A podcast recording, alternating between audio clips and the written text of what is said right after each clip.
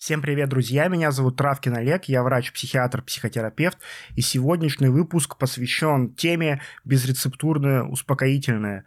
Каждый день ко мне приходит несколько сообщений с вопросом «Доктор, посоветуйте, что можно купить в аптеке без рецепта для того, чтобы успокоиться?» Кто-то боится идти к врачу, психотерапевту или психиатру, у кого-то нет возможности обратиться к специалисту, поэтому люди постоянно задаются этим вопросом, что можно такого выпить безрецептурного, желательно не очень опасного и эффективного для успокоения нервов. И сегодня мы поговорим про несколько самых распространенных препаратов, которые можно найти в аптеке. И начнем мы с глицина, потому что, мне кажется, это самое распространенное безрецептурное успокоительное, которое можно найти в аптеках. Я думаю, все слышали про глицин. Я думаю, у каждого найдется знакомый, который принимал или принимала глицин. Э, и давайте посмотрим, что же обещает нам производитель глицина. Сейчас я читаю то, что написано на упаковке. И глицин, по заверениям производителя, может уменьшить психоэмоциональное напряжение, агрессивность, конфликтность и повысить социальную адаптацию. Также глицин облегчает засыпание и нормализует сон, повышает умственную работоспособность, уменьшает вегетососудистое расстройство и уменьшает выраженность мозговых расстройств при ишемическом инсульте и черепно-мозговой травме. Довольно обширное показания как для лиц старшего возраста, пожилого возраста, которые, может быть, перенесли инсульт, так и для молодых лиц, которые столкнулись с какими-то стрессами, переутомлением, и на фоне тех самых стрессов у них нарушился сон и нарушилась социальная адаптация. И вот производитель обещает нам, что глицин поможет решить эту проблему. Скажу сразу, нет, не поможет. Э, глицин – это не лекарство, глицин – это вообще не какая-то чудо-таблетка. И, конечно, никак глицин не выполняет те обещания, которые на него возлагает производитель. Давайте начнем с того, что разберемся, что же такое глицин вообще. Глицин – это аминокислота. Из аминокислот у нас состоят белковые молекулы. И аминокислоты, как мы помним из школьного курса биологии, бывают заменимые и незаменимые. Э, заменимые кислоты могут воспроизводиться в организме самостоятельно, незаменимые кислоты не могут воспроизводиться в организме, поэтому нам нужно получать незаменимые кислоты из пищи. Так получилось, что глицин является заменимой аминокислотой, то есть у нас организм может создавать глицин самостоятельно, и синтезируется глицин у нас в печени. Но даже если бы глицин был незаменимой аминокислотой, то раздобыть его не составило бы большого труда, потому что глицина много есть в курице, рыбе, молоке, яйцах, в злаках. То есть это доступная еда, которая есть в любом магазине, и она недорогая, и все люди эту пищу употребляют. Поэтому проблем с поиском глицина у нас бы не возникло. Но так вышло, опять же, как я сказал, глицин у нас воспроизводится в организме, и вряд ли настанут какие-то условия, когда у нас глицина не хватит. Для чего вообще нужен организму глицин? На самом деле у глицина очень много функций, без него полноценный обмен веществ невозможен. Но почему же вдруг производитель решил ставить ставку на глицин как на успокоительное, которое снизит психоэмоциональное напряжение, э, повысит работоспособность, улучшит сон и так далее. Потому что одно из действий глицина – это тормозящее действие на нервную систему. Глицин является одним из нейромедиаторов, то есть также это вещество, при помощи которого нервные клетки общаются с друг с другом и обмениваются сигналами. Но для этих целей глицин синтезируется в головном мозге отдельно. То есть глицин, который мы потребляем с пищей и который синтезируется, скажем, в печени, он не проходит через барьер, то есть у нас в организме есть определенный барьер между кровью и головным мозгом. И этот барьер очень выборочно пропускает разные вещества, и вот глицин через этот барьер не проходит. Но поскольку глицин, как я уже говорил, может синтезироваться в организме, то, собственно, это и происходит в нервной системе. То есть нервная система может сама воспроизводить глицин для собственных нужд э, в необходимом количестве. Некоторые ученые утверждают, что если все-таки съесть глицин в большом количестве, в дозе, которая намного превосходит ту, которая написана на упаковке, то в этом случае глицин все-таки пробьет барьер между кровью и мозгом, попадет в нервную систему и заставит мозг расслабиться. Но это ничем не подкреплено, и все данные исследования говорят о том, что мозг не пропустит ни в каком количестве глицин через гематоэнцефалический барьер. В нервной системе глицин воспроизводится самостоятельно, а тот глицин, который мы съедим и который будет не нужен организму, он просто утилизируется и выведется из организма. Следующий препарат, который хотелось бы обсудить, называется афобазол. Еще одно очень распространенное успокоительное. Реклама афобазола постоянно крутится по телевизору. Как не зайдешь в аптеку, обязательно увидишь какой-нибудь плакатик с рекламой афобазола. Афобазол лежит на видном месте. И производитель обещает, что афобазол поможет при тревоге, беспокойстве, раздражительности, депрессивном настроении, напряженности, уменьшает страхи и опасения, ощущение неуверенности и устраняет бессонницу. Но, к сожалению, не так все радужно с, с афобазолом.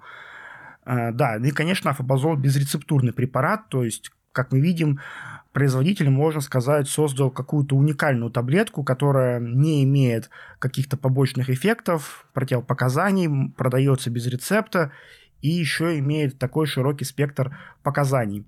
Что же такое афобазол?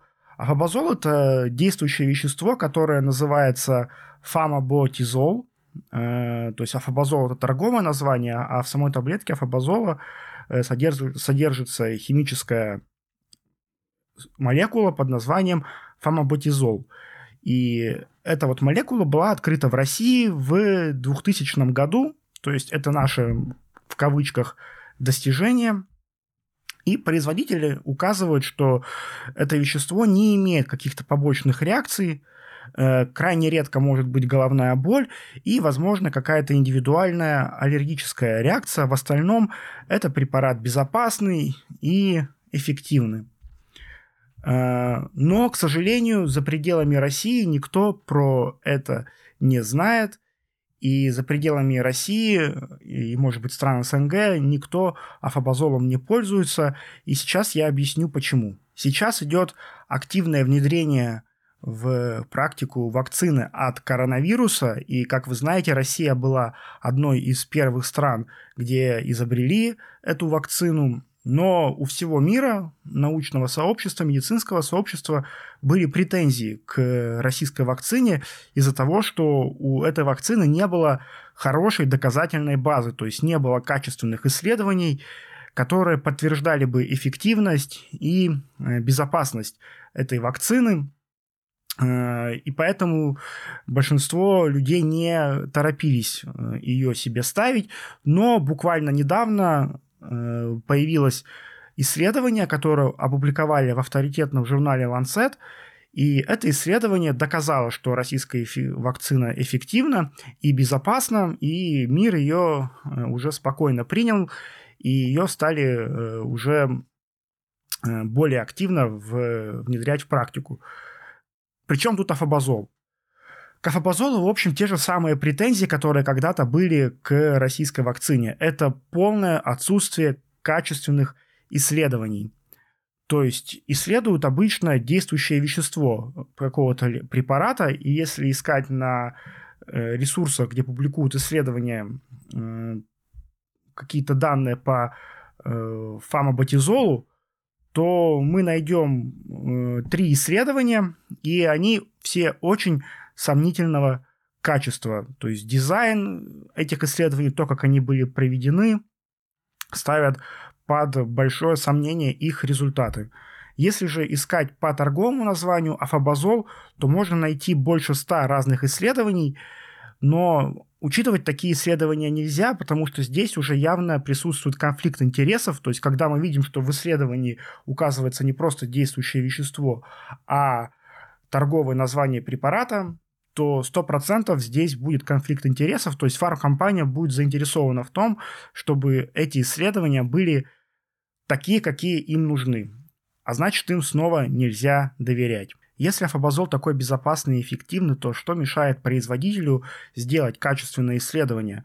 С учетом продаж фабазола, я думаю, денег и ресурсов у производителя на это хватит – но, тем не менее, фармкомпания не торопится такие исследования проводить, опубликовывать их и доказывать медицинскому сообществу, что афобазол хороший, эффективный, безопасный, качественный препарат, а за неимением подобных исследований использовать афобазол не рекомендуется. Неизвестно, помогает он или нет, и также неизвестно, безопасен ли он или нет, потому что у нас нет каких-то серьезных валидных данных. Следующий препарат, который хотелось бы обсудить, называется Тенатен.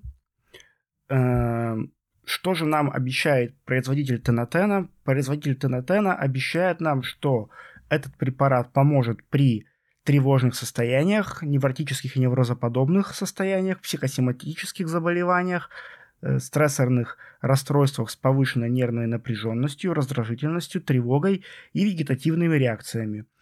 Также тенотен поможет при тревожных состояниях у неврологических больных, которые страдают болезнями дисциркуляторного происхождения, и если их болезни сопровождаются неустойчивостью эмоционального фона, раздражительностью, снижением памяти, вегетативными нарушениями. Препарат оказывает успокаивающее противотревожное действие, не вызывает нежелательного гипногенного, то есть снотворного, и миорелаксантного расслабляющего эффектов. Улучшает переносимость психоэмоциональных нагрузок, обладает стресс-протекторным, наотропным, антиамнистическим, противогипоксическим, нейропротекторным, антиастеническим и антидепрессивным действием. Что ж такое тенотен? Тенотен – это гомеопатия, в составе тенотена находятся антитела к мозгоспецифическому белку S100, афинно очищенные в дозировке 0,3 грамма. Эм, что это за антитела, как они работают, что это вообще такое, непонятно. Ну, в общем-то, как и у любой гомеопатии, когда э, в составе находится непонятное вещество, которое очень сильно разведено, то есть практически оно, можно сказать, там и не присутствует. Что можно сказать по гомеопатии? Всемирная организация здравоохранения не считает гомеопатию медициной.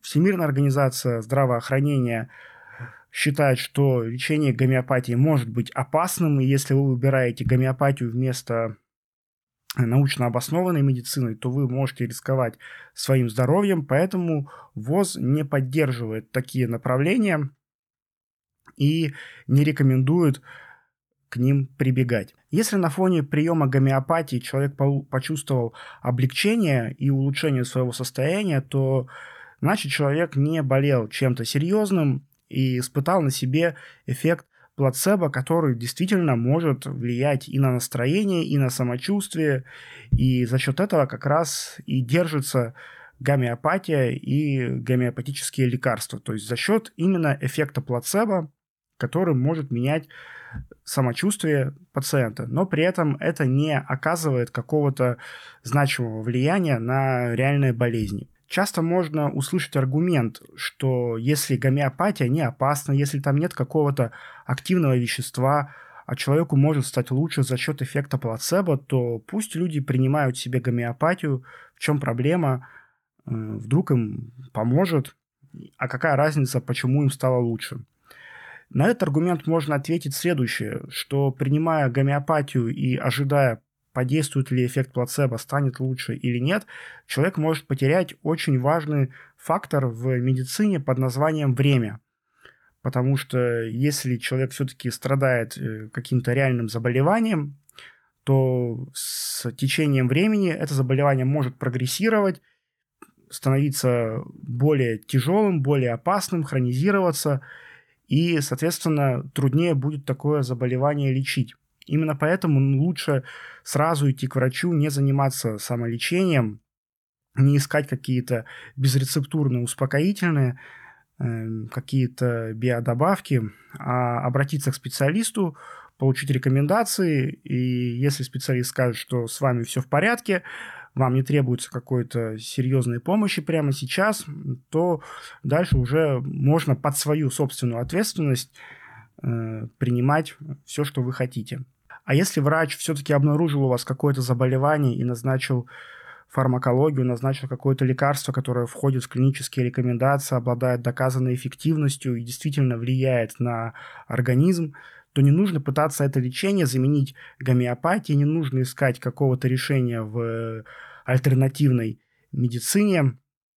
Э, нужно придерживаться того курса, который прописал доктор. Знаю, что в некоторых странах, например, в Германии, э, часто можно видеть такую картину, что пациент лечится у ну, обычного доктора, который назначает э, лекарства, по рекомендациям, и при этом пациент ходит э, в соседний кабинетик к своему любимому гомеопату, который там что-то свое прописывает, но при этом не отменяет назначение первого доктора, и пациент принимает лекарства основные, которые прописал доктор, и еще кушает какие-то таблеточки от гомеопата, но эти таблеточки, естественно, никакого влияния не оказывают, но человеку как-то субъективно, морально становится легче. В принципе, думаю, такой формат тоже может быть, но, опять же, главное не заменять гомеопатии реальное лечение. Многие на этом моменте наверняка спросят, а есть ли какие-то безрецептурные успокоительные, которые могут помочь? И я отвечу, что да, такие лекарства есть, это, например, лекарство на основе зверобоя. Зверобой – это, в общем, растение, которое может быть использовано для лечения э, депрессии легкой степени тяжести. И это было доказано в исследованиях, что действительно зверобой способствует повышению уровня серотонина в нервной системе, но, опять же, только при легких э, и умеренных депрессиях. При тяжелых состояниях зверобой – Э, будет не так эффективен. И если сочетать зверобой с какими-то антидепрессантами, то э, могут появиться нежелательные побочные реакции. Поэтому все же рекомендуется отдавать э, выбор в пользу антидепрессантов. Но вот такая опция тоже есть. Но, опять же, безрецептурно зверобой отпускается только в России, например. В Германии это лекарственный препарат, для того, чтобы его купить, нужно пойти к доктору и получить назначение. И я тоже вам рекомендую не лечиться зверобоем самостоятельно, а идти к доктору, обсудить с ним такой вариант, и если доктор посчитает это уместным, то только после этого использовать зверобой. Сегодняшний обзор я бы хотел закончить на таком препарате, как карвалол, он же валосердин, он же валокардин, продается в капельках, которые обычно разводятся в воде, выпиваются и используются для того, чтобы успокоиться, заснуть, расслабиться, снять психоэмоциональное напряжение, тревожность, депрессивное настроение и другие психоэмоциональные проблемы. Что входит э, в состав? В состав входит вещество, которое является аналогом валерьяны. Валерьяна – это тоже растительный препарат. Входит масло мяты, фенобарбитал, этиловый спирт и вода. Э, что нас смущает в этом составе? Нас смущает спирт и фенобарбитал. Про спирт, я думаю, не стоит объяснять, что спирт это психоактивное вещество, алкоголь. Да, алкоголь может давать противотревожный эффект, расслаблять, снимать напряжение, но алкоголь по сути своей это депрессант, который вызывает зависимость, вызывает привыкание и угнетает деятельность нервной системы. Но гораздо более опаснее здесь это фенобарбитал. Э, фенобарбитал официально внесен в список наркотических препаратов, э, то есть он также вызывает зависимость, как алкоголь, угнетает э, дыхательный центр, при длительном приеме вызывает депрессию, снижает память, добавляет проблем с психикой, ухудшает сон. И плохо влияет на печень. В общем, крайне токсичное вещество и в мире не используется. Но в России, опять же, это очень ходовой препарат. э, который входит в рейтинг самых часто покупаемых лекарств, потому что относительно недорогой, и широкий спектр показаний, и да, конечно, это не пустышка, и выпив такой препарат, человек почувствует и расслабление, и захочется спать, и станет чуть легче, но э, скорее всего со временем, если человек будет часто прибегать к помощи корвалола, будет появляться зависимость, и если раньше требовалось там 5 капелек, то потом нужно будет 10, потом 15, потом 20, а потом дело может дойти и до целого флакончика. Соответственно, если часто употреблять в таком количестве, то будут сказываться токсичные эффекты фенобарбитала и токсичные эффекты спирта. И вместо того, чтобы избавиться от проблем с психикой и с нервной системой, человек будет только их усугублять. Поэтому карвалол – это устаревший препарат. Да, может быть, когда-то он использовался, потому что не было альтернатив. Фенобарбитал использовался, потому что не было альтернатив. Но сейчас есть современные препараты, которые не то что уступают карвалолу, они часто намного эффективнее карвалола и безопасней, но они, конечно, продаются по рецепту, и за этим рецептом нужно обратиться к врачу. Но от карвалола я рекомендую всем отказаться. Если у вас есть э, бабушка, дедушка, и кто-то из них прибегает к карвалолу, то я рекомендую обратить на это внимание, потому что карвалол – это очень токсичный препарат. На сегодня обзор закончен. Безусловно, это не все успокоительные, которые существуют на рынке. Если этот формат вам интересен, то обязательно дайте мне знать про какие препараты вы хотите услышать, про какие препараты вы бы хотели, чтобы я рассказал вам.